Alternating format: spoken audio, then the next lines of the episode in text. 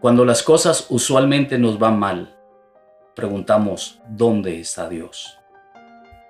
Siempre el cuestionamiento aparece cuando acontecimientos resaltan.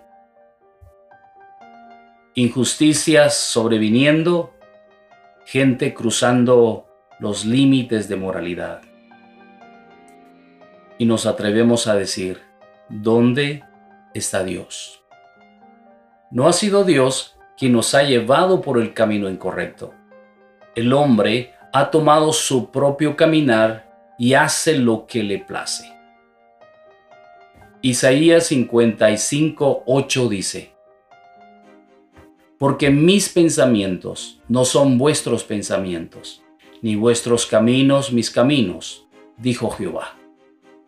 Si nos esforzamos a hacer las cosas que agraden, todo nos iría mejor. Como padre, hemos abandonado a Dios y juntamente arrastramos a la familia en nuestra desobediencia. Los hijos siempre aprenden de los padres, lo cual tenemos la responsabilidad de enseñarles una buena formación. Cuando estén en el alcohol, en las drogas o un embarazo sin saber quién es el padre, no preguntemos dónde está Dios. Digamos, yo soy el responsable de lo que le acontece a mi familia.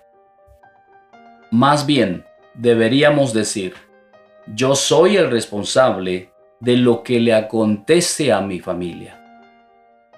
Segunda de Crónicas 37 dice, No seáis como vuestros padres y como vuestros hermanos, que se rebelaron contra Jehová, el Dios de sus padres, y él los entregó a desolación, como vosotros veis. Dios nos ha enseñado la mejor manera de vivir. Pero nosotros continuamente vivimos rechazándolo e ignorándolo.